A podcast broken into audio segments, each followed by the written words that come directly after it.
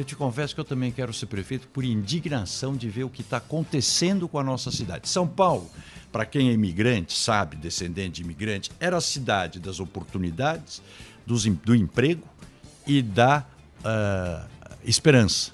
Tiraram os três de nós. Hoje, São Paulo tá, desempregou já 100 mil comerciários do início da pandemia até agora. Esse que acabou de demonstrar a indignação é Andréa Matarazzo, candidato à Prefeitura de São Paulo pelo PSD, Partido Social Democrático que nós temos que fazer é ajudar esse comerciante, Márcio.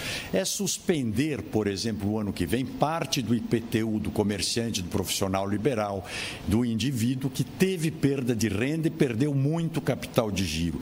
Facilitar a renovação das licenças de funcionamento, criar as, as frentes de trabalho que são necessárias e boas para a cidade, programas de apoio e treinamento para aqueles que estão desempregados, capacitar microempresários e principalmente principalmente regularizar centenas de milhares de comerciantes que têm estabelecimentos com menos de 40 metros quadrados.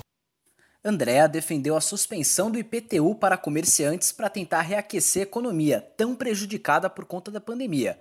Ele, inclusive, tem frisado bastante a renegociação de impostos no município. Vamos dizer, você quer fazer demagogia? Você pode.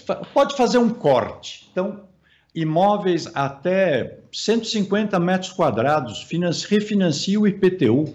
As pessoas estão desempregadas, as pessoas. Você faz uma compensação, eu te refinancio o IPTU, mas você não demite o pessoal. Como se fez esses financiamentos para a folha de pagamento? O governo federal atuou nesse sentido, né?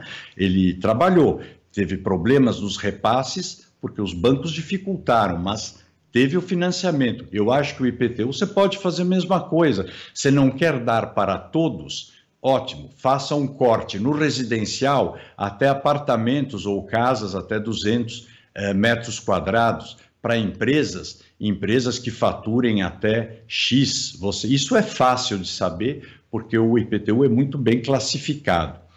Nós vamos entender mais sobre essa figura de nome importante que tem bastante história no poder público. Pegue seu fone porque agora é hora de discutir política e as propostas de Andréa Matarazzo.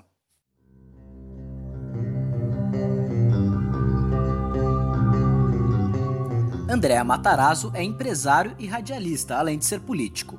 É neto de Andréa Matarazzo, sobrinho neto do conde Francesco Matarazzo. Nasceu em São Paulo e morou na capital boa parte da vida. Ele é formado em administração de empresas. Antes de ser do PSD, ele foi do PSDB. Concorre à prefeitura tendo a deputada estadual Marta Costa como vice. Quanto à sua trajetória política, Matarazzo foi ministro da Secretaria de Comunicação Social da Presidência do Brasil e embaixador do Brasil em Roma durante o governo do presidente Fernando Henrique Cardoso. Também já assumiu a Secretaria de Estado da Cultura de São Paulo, enquanto Geraldo Alckmin foi governador do estado de São Paulo. Foi vereador da capital paulista de 2013 a 2017 e secretário de subprefeituras de São Paulo no período de 2006 a 2008, quando Kassab era prefeito. Até então, ele era do PSDB, mas em março de 2016, dois dias antes do segundo turno das prévias para definir o candidato à prefeitura de São Paulo pelo partido, ele saiu e no mesmo mês se filiou ao atual partido, o PSD.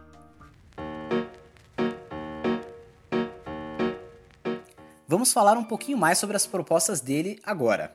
Na saúde, ele quer ampliar a disponibilidade dos serviços das UBSs, AMAs e hospitais em todos os turnos e final de semana, adequando a implementação do programa a uma avaliação de demanda de cada unidade, agilizando e facilitando o atendimento à população. Além disso, André estuda reativar a estrutura do Hospital Sorocabano como hospital municipal.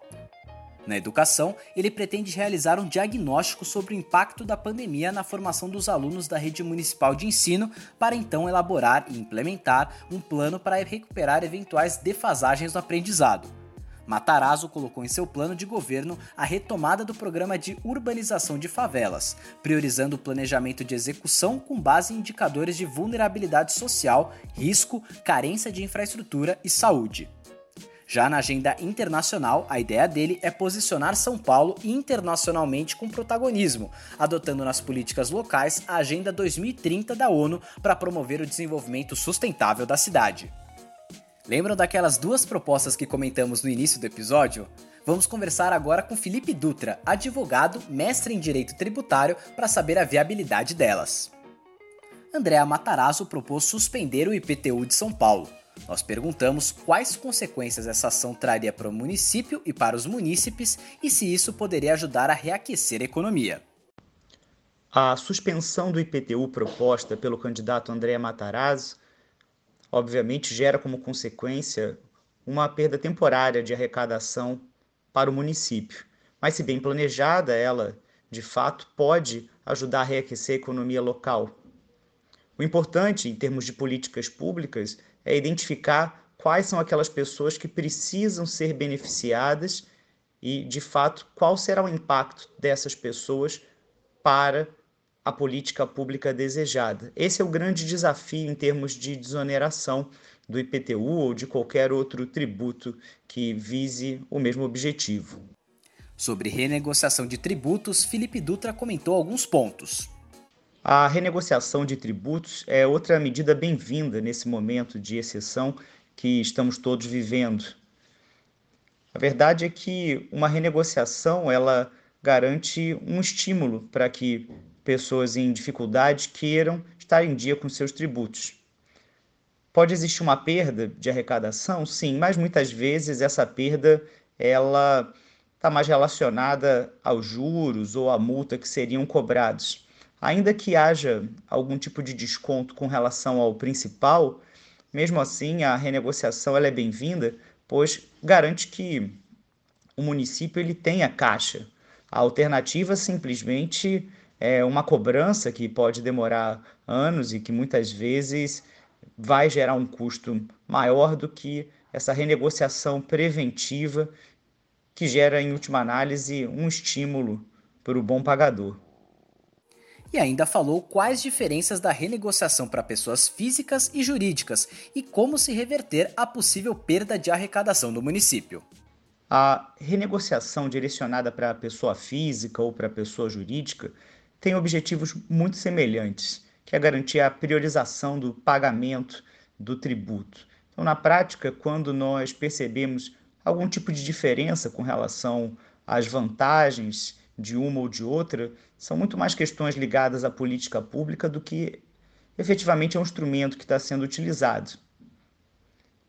Com relação à possível reversão de uma perda de arrecadação temporária, a grande verdade é que esse estímulo ele preserva uma base emergencial, digamos, preserva pelo menos o caixa necessário a esse momento e, e sim, é, acaba gerando essa perda temporária. Mas de médio e longo prazo, a tendência é que haja uma recuperação dessa arrecadação que o município vai perder temporariamente. Também estamos ativos no YouTube. Procure por Vem Pra Urna, ative as notificações e se inscreva no nosso canal.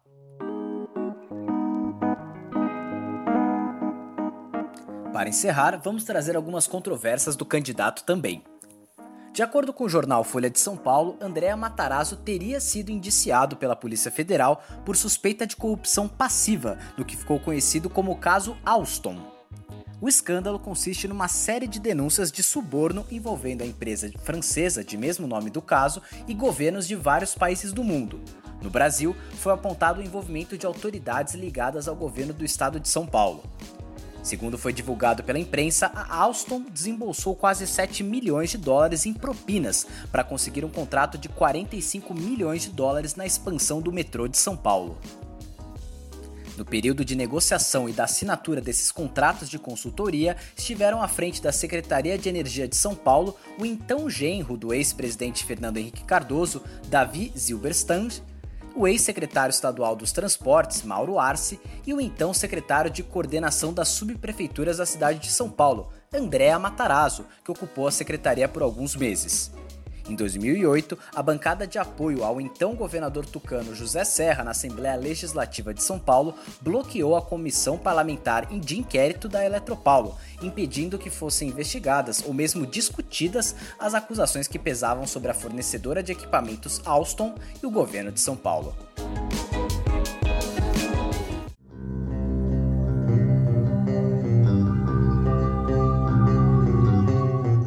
Esse podcast é independente, idealizado por cinco comunicadores. Eu, Caio Melo, Alissa Monteiro, Lucas Soares, Letícia Cibes e Danilo Trindade.